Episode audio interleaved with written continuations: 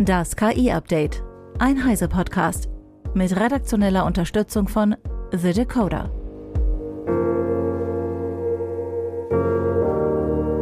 Ich bin Isabel Grünewald und dies sind heute unsere Themen. Deepfakes von Nachrichtensprechern. Kritik an UNESCO-Richtlinie für KI im Klassenzimmer. Google-Studie zu KI-Nutzung in Unternehmen und Union fordert mehr Engagement für KI.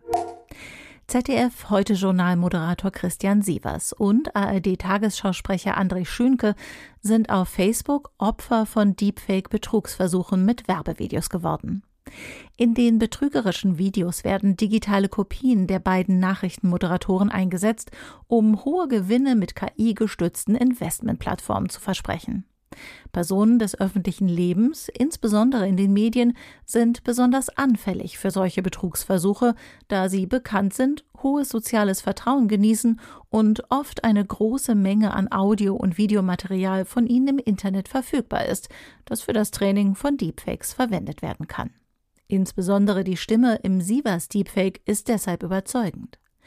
Beim flüchtigen Betrachten auf kleinen Smartphone-Displays wirkt das Sievers Deepfake-Video zwar auch täuschend echt. Beim näheren Hinsehen fällt allerdings auf, dass die Lippenbewegungen nicht synchron zu den Worten sind und animiert wirken, betont Benjamin Dannenberg von The Decoder. Die Erstellung von Deepfakes oder gefälschten Bildern ist ja nicht neu. Schon vor Jahren tauchten Personen des öffentlichen Lebens, beispielsweise Tom Cruise oder Leonardo DiCaprio, immer wieder in teilweise ziemlich überzeugenden Deepfake-Videos auf. Der Aufwand für solche Videos war damals aber noch deutlich höher. Heute wird die Erstellung von Deepfakes durch die neuen KI-Tools immer leichter, sowohl was Bild als auch Ton betrifft. Allerdings werden da längst nicht mehr nur Filmstars kopiert. Sogenannte Revenge-Porn-Deepfakes bleiben ein großes Problem für viele Frauen und auch zum Zwecke politischer Propaganda werden Deepfakes immer häufiger. Eine Studie des University College London hat zudem gezeigt, dass Menschen maschinell generierte Deepfake-Stimmen nur in 73 Prozent der Fälle erkennen. Mit der rasanten Entwicklung im KI-Bereich und vor allem der breiten Zugänglichkeit von KI-Tools, die Stimmen faken oder auf Klick Bilder von Barack Obama und Angela Merkel beim Baden am Strand erstellen, stellt sich vor allem die Frage, wie sich das in Zukunft auf unsere Gesellschaft auswirken wird und was Politik und Gesetzgebung schleunigst gegen diesen Missbrauch tun sollten. Dankeschön, Benjamin. Die UN-Kulturorganisation UNESCO hat Anfang September einen Leitfaden für die Nutzung generativer KI in Schulen vorgelegt. In diesem hat sie die Altersgrenze von mindestens 13 Jahren für den Einsatz von KI-Tools im Klassenzimmer gefordert. Auch empfiehlt sie allgemeine Standards für den Schutz von Daten und Privatsphäre. Christina Beer aus dem Heise Online Newsroom mit den Einzelheiten. Der Leitfaden solle politischen Entscheidungsträgern und Lehrkräften dabei helfen, das Potenzial der KI im besten Interesse der Schülerinnen und Schüler auszuschöpfen. UNESCO-Generalsekretärin Audrey Azoulay sagte hierzu anlässlich der Veröffentlichung, die generative KI kann eine großartige Chance für die menschliche Entwicklung sein, aber sie kann auch Schaden und Nachteile verursachen. Die UNESCO gab zu bedenken, die aktuellen Chat-GPT-Modelle würden etwa aus Daten von Online-Nutzern gebildet, die die vorherrschenden sozialen Werte und Normen der Länder des Nordens widerspiegelten. Auch wurde durch eine aktuelle weltweite Umfrage laut UNESCO deutlich, dass weniger als zehn Prozent der Schulen über Richtlinien zur Nutzung generativer KI-Anwendung verfügen. Das sei auf fehlende nationale Vorschriften zurückzuführen. Die UNESCO warnte deshalb schon im Juni dieses Jahres, dass KI in Schulen in einem zu schnellen Tempo mit einem besorgniserregenden Mangel an staatlicher Kontrolle und Regulierung eingesetzt wird. Dieser sehr zurückhaltende Ansatz findet allerdings nicht nur Zuspruch. Dr. Diana Knodel, Gründerin der Lernplattform Phobis, erklärte bereits im Juli gegenüber Heise Online, weshalb künstliche Intelligenz aus ihrer Sicht Lerninhalt und auch Lerntechnologie in Schulen sein sollte. Den Leitfaden der UNESCO kritisiert sie jetzt entsprechend. So begrüße sie zwar einheitliche Standards in Form von Leitlinien, gibt jedoch zu bedenken, dass Kinder durch Snapchat, Roblox und andere Social-Media-Apps oft auch schon vor einem Alter von 13 Jahren einen Zugang zu KI-Tools haben. Deshalb hält sie es für wichtig, dass diese Themen frühzeitig auch in der Schule besprochen werden. Unter Anleitung und Begleitung von Lehrkräften könnten Kinder verstehen, was es mit KI auf sich hat und wie sie sinnvoll nutzbar ist. Knodel sagt ganz klar, es wird nicht gelingen, Kinder vor 13 Jahren vor der KI zu beschützen, indem wir sie fernhalten. Die Realität sieht hier anders aus. Die UNESCO begründet die Altersgrenze von 13 Jahren auch damit, dass Heranwachsende unter 13 Jahren Social-Media-Apps ohne Einwilligung der Eltern nicht nutzen dürfen. Dies gehe auch auf den Children's Online Privacy Protection Act der USA von 1998 zurück.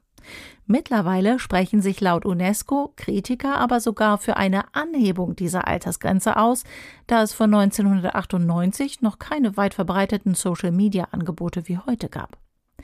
Dementsprechend habe man die Risiken noch nicht richtig einschätzen können. Die UNESCO würde also vielleicht sogar eine Anhebung der Altersgrenze befürworten. Auch das hält die Informatikerin Knodel für realitätsfern. Auch sagt sie, Kritisches Denken und Hinterfragen wird in Zeiten von KI noch viel wichtiger. Denn mit Hilfe von KI lassen sich auch Fake News einfacher, günstiger und schneller erstellen und verbreiten. Kinder müssen das verstehen. Und Lehrkräfte haben die Möglichkeit, mit den Kindern darüber zu sprechen und zu reflektieren. Anders als es zu Hause den Eltern oft möglich ist. Wenn Kinder selbst einmal ausprobieren, wie einfach sie Bilder mit einem KI-Tool erstellen können, dann hinterfragen Sie eventuell auch Bilder stärker, mit denen Sie in den Medien oder bei Social Media konfrontiert werden. Vielen Dank, Christina. Das gesamte Interview mit Diana Knudel lest ihr auf Heise Online. Das schwedische Spielestudio MindArc entlässt 25 Angestellte. Das sind immerhin 40 Prozent der Belegschaft an deren Stelle nun künstliche Intelligenz in der Erstellung von Grafiken und Welten für das Online-Rollenspiel Entropia Universe eingesetzt werden sollen.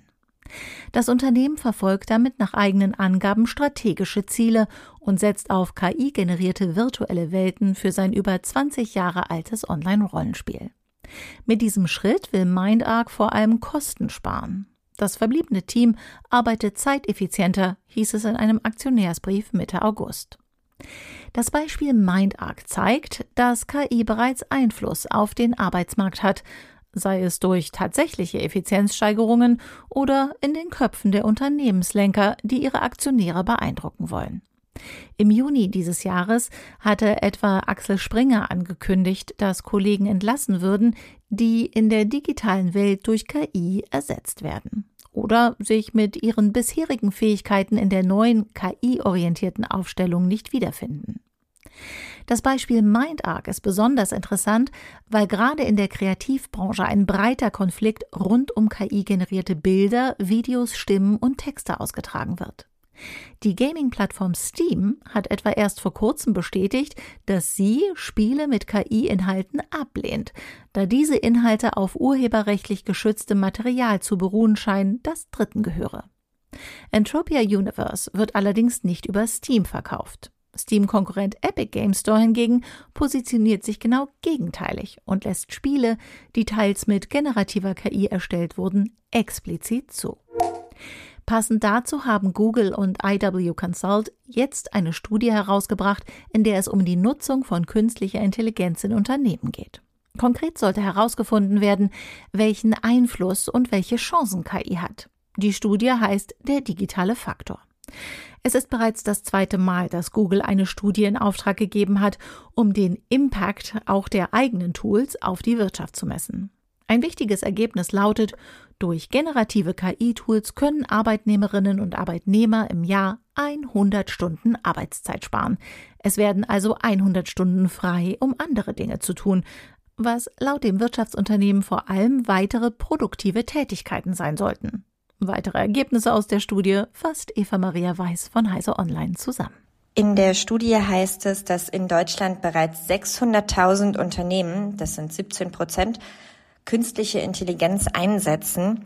Allerdings muss man sagen, dass hier nicht unterschieden wird in generative künstliche Intelligenz oder künstliche Intelligenz, die es ja bekanntlich nicht erst seit gestern gibt. Und hier heißt es auch, dass die häufigsten Anwendungsbereiche von KI in Unternehmen zum Beispiel sind das Verfassen von Dokumenten mit 34 Prozent oder die Datenanalyse mit 27 Prozent. Und auch hier sehen wir wieder, natürlich ist es ein Riesenunterschied, ob wir jetzt davon sprechen, dass seit eh und je maschinell Daten analysiert werden oder ob wir davon reden, dass generative KI eingesetzt wird, um Daten zu analysieren im Sinne von zum Beispiel einem Copilot bei Microsoft oder anderen Tools, die eben auch Google anbietet.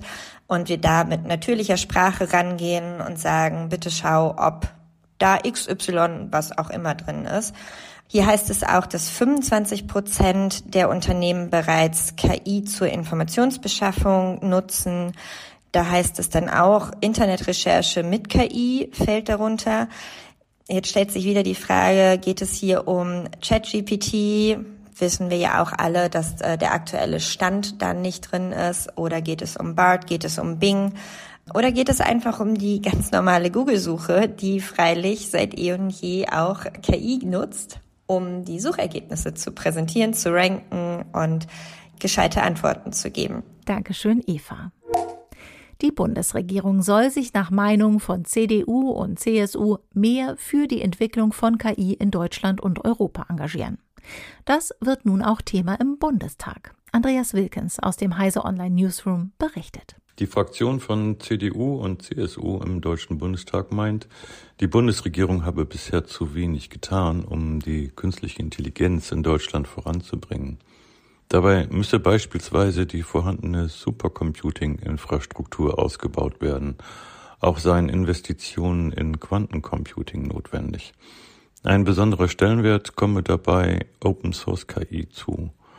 Künstliche Intelligenz werde in Deutschland bereits eingesetzt von Unternehmen und anderen Institutionen, doch stamme die Technik vor allem aus den USA. Damit kein internes Wissen abfließe und damit Deutschland und Europa wettbewerbsfähig bleiben, müsse die Bundesregierung hier mehr tun. Wichtig sei es auch, dass die künstliche Intelligenz basierend auf europäischen Werten entwickelt werde, meinen CDU und CSU. Die Fraktion hat dazu einen Antrag in den Bundestag eingereicht, der am Donnerstag im Plenum beraten werden soll. Vielen Dank, Andreas. Wenn die Mutter von Tom Cruise Mary Lee Pfeiffer ist, wer ist dann der Sohn von Mary Lee Pfeiffer? Eine Studie zeigt, dass große Sprachmodelle Schwierigkeiten haben, die einfache Formel A ist B logisch in B ist A umzukehren. Die Forschenden stellten fest, dass ein Sprachmodell auf der Grundlage seiner Trainingsdaten nur in eine Richtung zuverlässig antworten kann, nicht aber in die logisch andere Richtung. Die Forschenden nennen dieses Phänomen Reversal Curse, zu Deutsch Umkehrfluch, und erklären es unter anderem mit den Trainingsdaten, in denen Informationen oft oder zumindest überwiegend nur in einer Richtung vorkommen. Die Studie zeigt, dass GPT-4 als mit Abstand leistungsfähigstes Sprachmodell bei der Frage nach den Eltern in 79 Prozent der Fällen richtig liegt. Die Trefferquote bei der Frage nach den Kindern jedoch nur 33 Prozent beträgt. Innerhalb eines Kontextfensters, etwa einem Chat, können Sprachmodelle diese Aufgaben jedoch lösen, weshalb die Annahme, Sprachmodelle könnten generell keine logischen Schlussfolgerungen ziehen, zu stark vereinfacht sei, schreibt das Forschungsteam. Diese Einschränkung zeigt vor allem, dass Sprachmodelle schlechte Meta-Learner sind und dass ein echtes Verständnis für die logischen Fähigkeiten oder auch Unfähigkeiten von LLMs noch fehlt. Hier ist also noch Forschungsarbeit nötig. Zumal LLMs nicht darauf trainiert sind, wahrheitsgetreue Antworten zu geben, sondern die nächsten von Menschen verwendeten Worte vorherzusagen. Die Forschung zeigt, dass es schwieriger ist, Informationen in umgekehrter Reihenfolge abzurufen, so ein Fazit der Studie. Aber auch Menschen falle es schwerer, etwa das ABC rückwärts aufzusagen. Das war das KI-Update von Heise Online vom 25. September 2023. Eine neue Folge gibt es jeden Werktag ab 15 Uhr.